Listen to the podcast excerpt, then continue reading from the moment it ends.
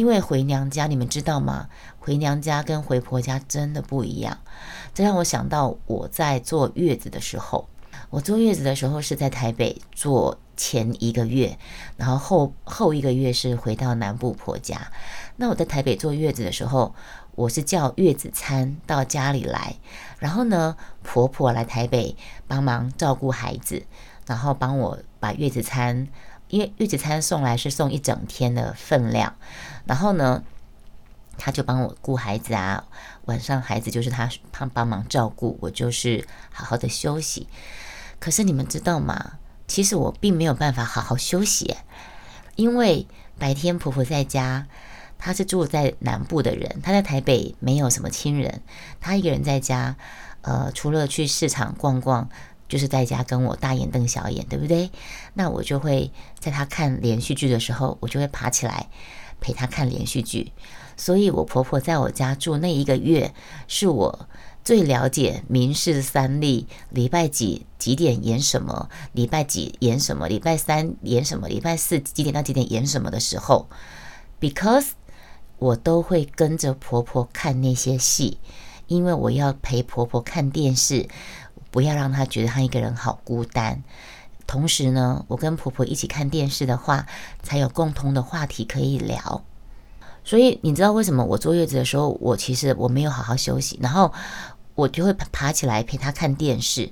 然后晚上我我先生下班回家，他就是我婆婆已经煮好晚餐了，已经把我的月子餐弄好了，对不对？弄好月子餐之后呢，我先生就吃完饭后，他就跑去躺着。抱着女儿，让女儿躺在他的身上。我当时就拍了一张照片，po 给 po 在脸书上吧。我就 po 到底是谁在坐月子啊？因为什么情况？我老公下班之后，他是吃完妈妈煮的菜，他就到房间去休息，躺在床上跟小孩一起睡觉。然后坐月子的我在客厅陪着婆婆看电视，陪我婆婆聊天，陪到我婆婆她要去睡觉了，我才回房间睡觉。这样，每天都是这样，所以你知道有一天呢，有一天的礼拜六、礼拜天，我婆婆她去新店她的娘家，因为我婆婆也是同算是童养媳吧，她就回到新店她的娘家吧。那那个娘家有很多姐妹。他们就就找了说，哎，你难得从南部来台北，那你这两天我们去妈妈家聚一聚。那两天，她我婆婆去阿妈家的时候，我就找了我阿姨，就是我我亲生妈妈这边的阿姨，就是把我抚养长大的小阿姨，还有二阿姨，他们两个就说，那我们到你家去，帮你看着孩子，你可以好好的休息。我说好，然后。我阿姨，我娘家，等于说我真正娘家的人来我家，我在我坐月子的时候，真正娘家阿姨在的时候，我准备了一些东西放着。她，我阿姨一进来就说：“你去睡觉，你不用理我们，你去睡你的，你去跟孩子去休息。”你们知道吗？我睡从早睡到晚。我没有心理压力，我没有心理压力，必须出来跟我阿姨他们 social 聊天，陪他们看电视。还有某一天的礼拜天，我公公也来看小孩，然后侄子他们也来了，一家就是我婆家的人在我们家，还有老公放假，礼拜天放假在家，那一整天我是在家在房间里面从早睡到晚。我就一直睡，然后我老公，我老公很很不能理解的说：“你为什么这么累呀？” 你们可以体会，我当时听到他问我，我为什么会这么累，怎么永远好像睡不饱的感觉？因为他不明白，我婆婆帮我坐月子的时的状况下，其实我是没有办法放心好好的休养的。给娘家坐月子真的是，所以为什么坐月子中心真的有存在的必要？你给婆婆坐月子，当媳妇的我，如果是个心思比较想比较多的人的话，或许你会说，你是你自己想太多了，你就让婆婆去看电视，你可以不要理她，你可以睡你的，你可以休息你的。可是不行，我会觉得把一个人晾在那边，我过意不去。我要找话跟他聊，没有话题聊怎么办？很尴尬，所以我就要跟他看同样的连续剧，我才可以东插一句说：“哎妈，那个人人人那个谁谁谁是怎样？他爱的人不是他吗？怎么会变成他呢？”他就会引开他的话匣子，才会有互动啊。我们都是跟没有住在一起的婆婆怎么产生互动？就是看同一出连续剧，看同样的三立民视的剧，才会有共同的话题呀。唉，习俗上坐月子娘家会来做，对，但是因为我婆我比较特殊，我是我亲生妈妈不在，我后母我是后母。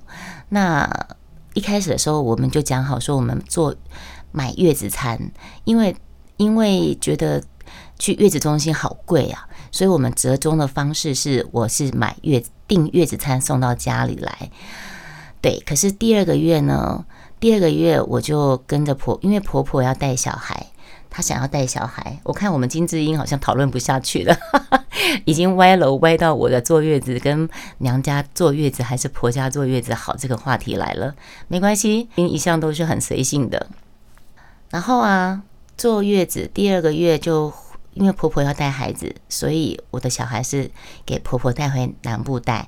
所以第二个月我月子餐结束之后，就回到婆婆家，在那边坐月子，自己也喂母奶。自己喂母奶的情况下呢，可是呢，就变成跟老公分两地嘛。老公在台北上班，只有六日才会回南部看我们。那我自己一个人住在人生地不熟的婆家。呃，晚上婆晚上孩子是婆婆在照顾，那我就是因为孩子刚出生的时候是有在保温箱一段时间，所以母奶是挤出来，挤出来然后再回温给孩子喝，所以虽然是有用电动挤奶器，嗯，可是还是挤到大拇指有那个妈妈手，就是肌腱发炎。后来因为可能是没有挤干净，还是没有怎么没有没有做好完善的，没有人教的情况下，也没有没有情况下，我就乳腺发炎，发高烧，非常的不舒服。可是老公不在身边，嗯，也不好跟婆婆公公讲这件事情，所以我真的觉得坐月子真的是要娘家人来做，或是在月子中心最好。给婆婆做，产妇根本就没有办法得到好好的休息。好，耍这个话题结论结束。好了，我们讲了太多其他的跟金智英这部电影没有相关的话题了。所以呢，在婆家里面煮饭都是婆婆在煮，然后呢，我嫂嫂哦也会在厨房帮忙。可是我嫂嫂，其实你们知道吗？我嫂嫂啊，她弟弟是中破塞。对，所以我嫂嫂本身她厨艺也是不错的，但是呢，因为她每次煮完之后，小孩都会说：“哎，还是还是奶奶煮的比较好吃。”所以她就呃，然后奶奶也都是掌管厨房的大权的大权在握的人嘛，所以嗯，就我先看一下外面有没有人在外面，因为要讲他妈妈的讲他妈妈的事情，总不要让他听到比较好。等一下。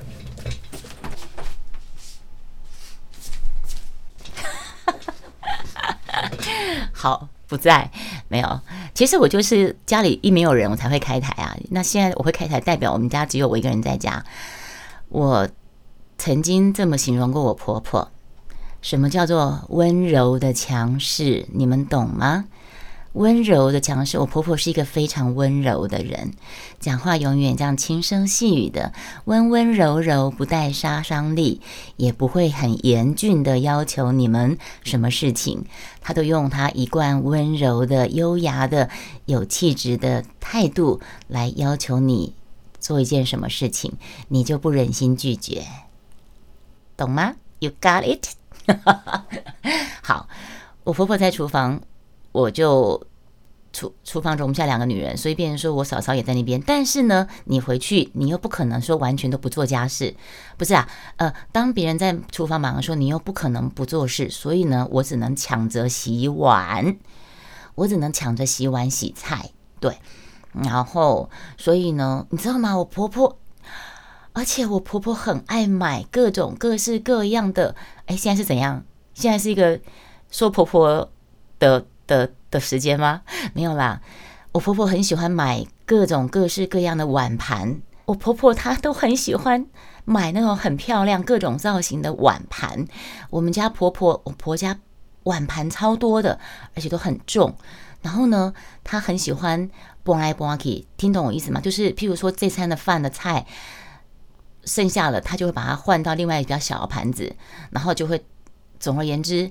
每一餐饭的碗盘都很多，而且我身高一六六一六七，我婆婆身高一五几，婆家的那个洗水槽、洗碗洗琉璃台是根据她的身高设计的，我必须弯腰驼背的洗碗，每次洗碗洗的那么十几年来的碗，真的是每次洗完碗我都腰酸背痛，因为她那个琉璃台很矮啊。啊，我身高一六六一六七，以现在来看也不算高啦。但是他们的琉璃台太矮了，我弯着腰、驼着背在那边洗碗，洗了一堆碗。特别是过年过节的时候，一大家子去，还有初二，呃，大姑回娘家，一大家子的碗盘，洗的我真的是啊，没办法。对，嗯，说我我跟你讲哦。嗯，算了，不想讲了。我是要讲金智英啦。妈妈跟女儿说：“智英啊，去做你想做的事情吧。”这句话是妈妈看到女儿憔悴不堪的模样后，发自内心说的话，不让不少观众泪腺溃体啊！真的，嗯。孔刘，好了，反正反正这篇好像他也讲完了，对，带入了。不吐槽还能不能让人活了？人总是要发泄的。对呀，对呀，没错，没错。好，我说，我说，我说，我说，嗯，他就是一个温柔的强势。然后你们知道我婆婆她那时候，等一下有人开门了吗？我听看看是不是有人开门。因为我先生去健身房，然后其实在台里面的朋友，哎，等一下。开台开了一小时五十二分钟。